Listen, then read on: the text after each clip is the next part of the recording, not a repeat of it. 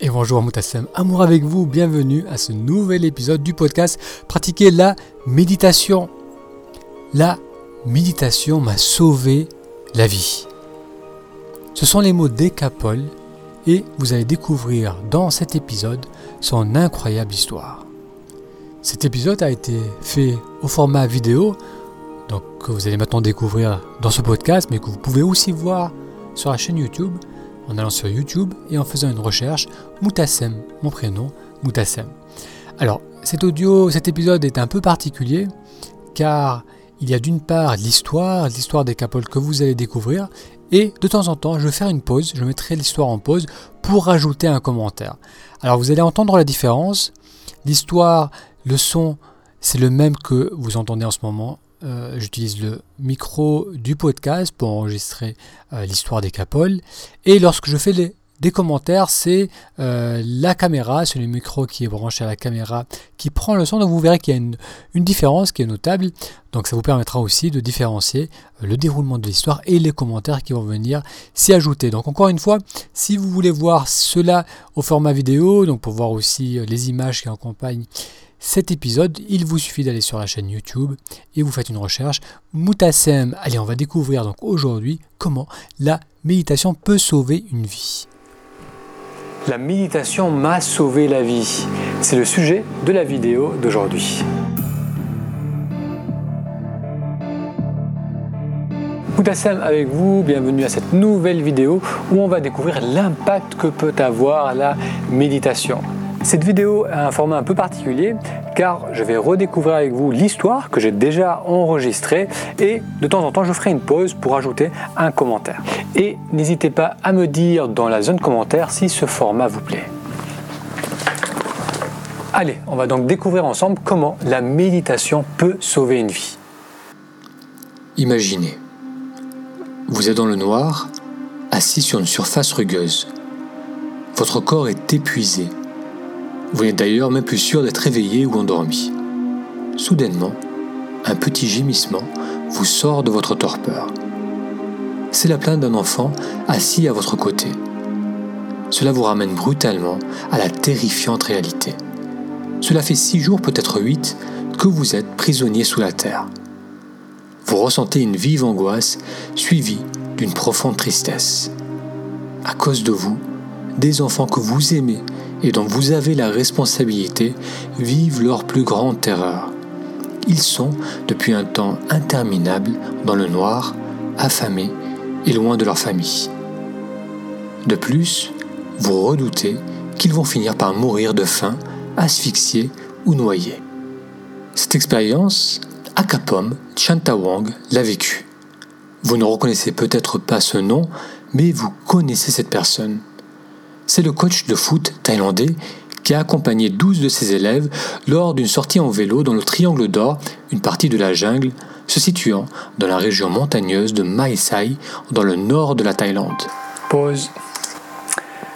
Alors, même si vous ne regardez pas souvent les informations, comme c'est mon cas, vous n'avez certainement pas pu manquer cette information sur euh, ces enfants qui, ont été coincés dans une grotte dans le nord de la Thaïlande. C'est arrivé cet été, euh, l'été 2018, donc c'est à la fin juin, je pense. donc ils en ont beaucoup parlé et au début ils ont su qu'ils étaient dans cette grotte, ils ont vu les vélos à l'extérieur. Ils espéraient le trouver rapidement. Ils se sont rendus compte que s'ils étaient allés bien plus profondément, bien plus profond dans la grotte euh, que les sauveteurs s'imaginaient au départ. Donc ils n'ont pas pu accéder à ces enfants. Et euh, ça, a mis, ça a mis plus de 10 jours pour déjà trouver les enfants et encore 6 jours pour pouvoir les sauver. Allez, reprenons l'histoire. Le coach, affectueusement appelé Coach Eck par ses élèves, avait alors décidé de leur faire découvrir les dessous de la jungle, une grotte appelée la Grande Cave de la Dame Dormante, qui comprend plus de 9 km de chemin serpentant plusieurs dizaines de mètres sous terre. Alors que la troupe s'aventurait dans la grotte, le ciel se couvrit de nuages noirs, déversant bientôt une pluie abondante et puissante un torrent d'eau se forma et glissa immuablement dans la grande cave de la Dame dormante. Alors encore une pause. Moi qui ai vécu en Thaïlande, dans, la capitale, mais qui est passé aussi du temps dans le nord de la, de la Thaïlande, vers Chiang Mai. Lorsqu'il pleut là-bas, c'est impressionnant. En 10-15 minutes, l'eau euh, se déverse partout, les rues peuvent être inondées en un temps euh, très court. C'est surprenant. Parfois, en l'espace d'une demi-heure, le, ciel se couvre et c'est des averses abondantes qui tombent. Ça, c'est ce qu'on appelle la, mousson, qui est particulière à, cette région du monde et qui fait qu'on peut être facilement surpris par la pluie. Allez, on reprend. Le niveau d'eau monta rapidement et dangereusement forçant le groupe à s'enfoncer de plus en plus loin dans les entrailles de la Terre pour finalement trouver refuge dans une partie suffisamment élevée pour rester au-dessus du niveau de l'eau. Il faudra dix jours et un effort international pour retrouver le coach et son groupe d'enfants, puis six jours encore de préparation pour pouvoir mettre en place une délicate opération de sauvetage pause là aussi. Donc là aussi, si vous avez suivi les informations, c'était vraiment une histoire à rebondissement. Chacun essayait de trouver une solution. Même Elon Musk, euh, le milliardaire qui est à la tête de, euh, de Tesla, des voitures électriques et de SpaceX, qui espère envoyer des fusées jusqu'à Mars, des, vaisseaux jusqu'à Mars, a suggéré d'utiliser un mini sous-marin pour pouvoir aller jusqu'aux enfants et les ramener. Donc ça a été vraiment un effort international. Euh, la plupart des pays occidentaux, les pays d'Asie, tout le monde a essayé de joindre leurs forces pour trouver une solution pour sortir ces enfants coincés euh, dans cette grotte avec un accès difficile à cause de la pluie qui était en train de remplir petit à petit cette grotte. Allez, on reprend. Mais revenons pour l'instant dans la peau de Coach Eck au huitième jour. Il ne sait pas si les secours vont parvenir à les retrouver à temps. Malgré qu'il a rationné la nourriture, les enfants et lui-même sont affamés et affaiblis. Il est responsable de ses enfants et à cause de lui, il risque de mourir. Il écrira d'ailleurs une lettre qu'il a remis au premier plongeur à l'intention des parents pour leur demander pardon. Durant le huitième jour, Malgré la situation terrifiante dans laquelle il se trouve, il continue à rassurer les enfants. Il récolte de l'eau fraîche pour leur donner à boire et sacrifie une partie de sa portion alimentaire. Coach Eck, une fois sorti, notera que ce qui l'a aidé à survivre et à s'occuper des enfants est son amour pour eux et sa pratique de la méditation. Coach Eck, donc Ekapol, qui a 25 ans maintenant, a été moine bouddhiste. Il a été accueilli par les moines car en 2003, il est le seul membre de sa famille à avoir survécu une épidémie qui a ravagé une partie du nord de la Thaïlande. Alors qu'Eka Paul avait 10 ans, la maladie tua son frère de 7 ans, puis sa mère et son père. Jusqu'à l'âge de 12 ans, il a grandi auprès des membres de sa famille éloignée qui ont noté que c'était un petit garçon triste et solitaire. Il fut alors envoyé dans un temple bouddhiste dans la province de Lumpum, où il restera jusqu'à ses 20 ans pour finalement revenir dans sa région d'origine. Même s'il n'est pas resté moine, Ekapol a continué une pratique régulière de la méditation. Si au début, le coach fut critiqué pour avoir mis en danger les enfants, la communauté comprit que c'est grandement grâce à lui que les enfants sont tous sortis sains et saufs. Pause. Donc là aussi, ça a été très vite un sujet de discussion. Euh, ce coach de 25 ans qui est responsable de ses enfants, comment il a pu les mettre dans un tel danger? Donc on l'a accusé, euh, surtout au départ, et euh, on s'est demandé s'il serait aussi poursuivi en justice, si on pouvait les sortir. Mais ce qui a été intéressant et que moi j'ai noté, je, me souviens de cela lorsque c'est arrivé, c'est que rapidement, la communauté, la famille des enfants, a soutenu euh, Coach Eck. Il l'a soutenu à travers une lettre, lui disant ne t'inquiète pas, euh, on comprend ce, que, ce qui s'est passé, ne te blâme pas. Et euh, en quelque sorte, ils lui ont pardonné parce qu'ils ont ressenti que c'est aussi grandement grâce à lui que les enfants ont survécu. Allez, on continue. Les parents lui firent parvenir une lettre durant les préparations de la sortie, lui disant S'il te plaît, ne te blâme pas pour ce qui arrive. Dans le noir de la grotte, il accompagnait les enfants dans de longues et profondes méditations pour leur permettre de conserver leur énergie et éviter que le désespoir s'installe. Aujourd'hui, Ekapol, Coach Ek, continue peut-être à coacher les enfants, je ne sais pas. Mais ce dont j'en suis sûr, c'est qu'il continue à méditer.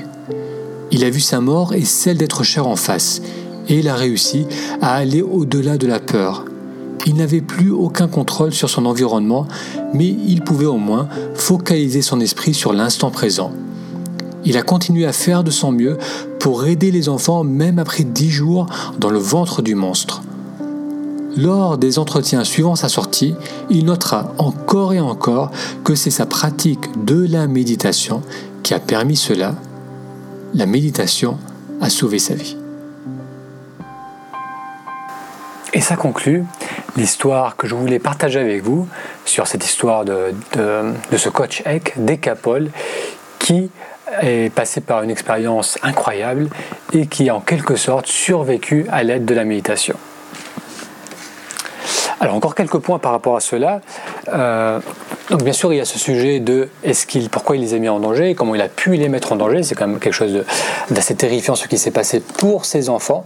Mais au-delà de cela, euh, ce que j'ai trouvé intéressant, fascinant, c'est cet ancrage qu'a permis la méditation. Parce que c'est vrai, imaginez-vous cette expérience euh, terrifiante. Non seulement euh, on est en danger de mort, on est seul, on est isolé pendant des heures, pendant des jours, dans le noir.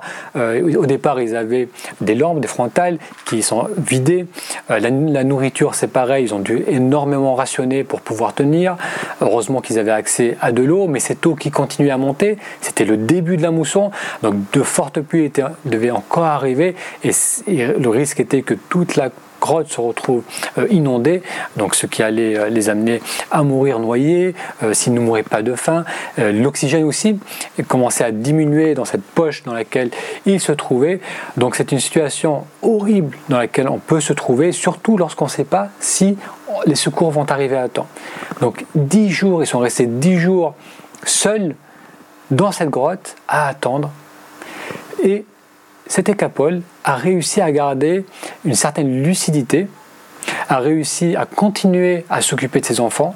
Il n'est pas tombé dans le désespoir, il les a soutenus, il les a rassurés et il attribue cela à sa pratique de la méditation.